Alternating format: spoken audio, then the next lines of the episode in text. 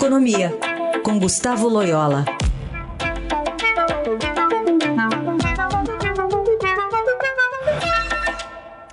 Loyola, bom dia.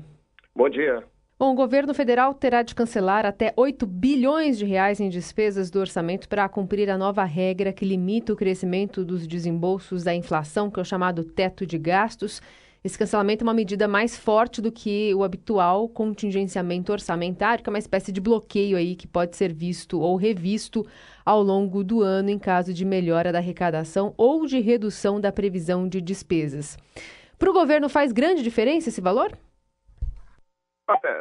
Assim, é porque o, o, governo já vem trabalhando com uma série de restrições, né? principalmente as despesas, as despesas que não são obrigatórias, por exemplo, investimentos, alguns outros despesas de custeio, né?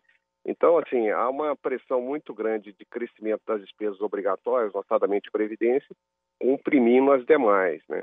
E ao longo do tempo vai ficando mais difícil uh, segurar essas despesas, né? Isso todo a necessidade de, de, de, vamos dizer assim, investir na máquina pública, educação, saúde, etc.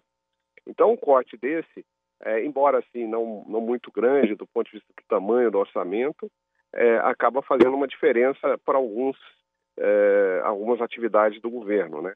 De todo modo, é importante é, aí mostrar que está funcionando o teto de gasto. Eu acho que isso limita, né, é, vamos dizer, o crescimento da dívida pública, do déficit, e espero que isso ajude a convencer os deputados e senadores que é preciso fazer uma reforma da Previdência, né? porque senão, em 2019, já vai ficar muito mais complicado cumprir esse, esse teto aí de gastos, né?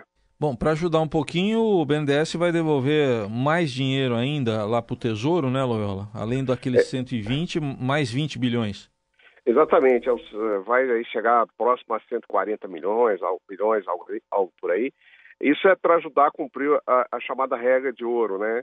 É, porque o governo não pode emitir dívida aí para só pode emitir dívida para fazer despesa de capital. É, então assim não tem, não pode emitir dívida para aumentar os seus gastos de custeios, etc. Tem uma uma limitação é, legal a, a, isso. Então, então a, a, devolução dos recursos pelo BNDES vai ajudar a cumprir a, a chamada regra de ouro, né?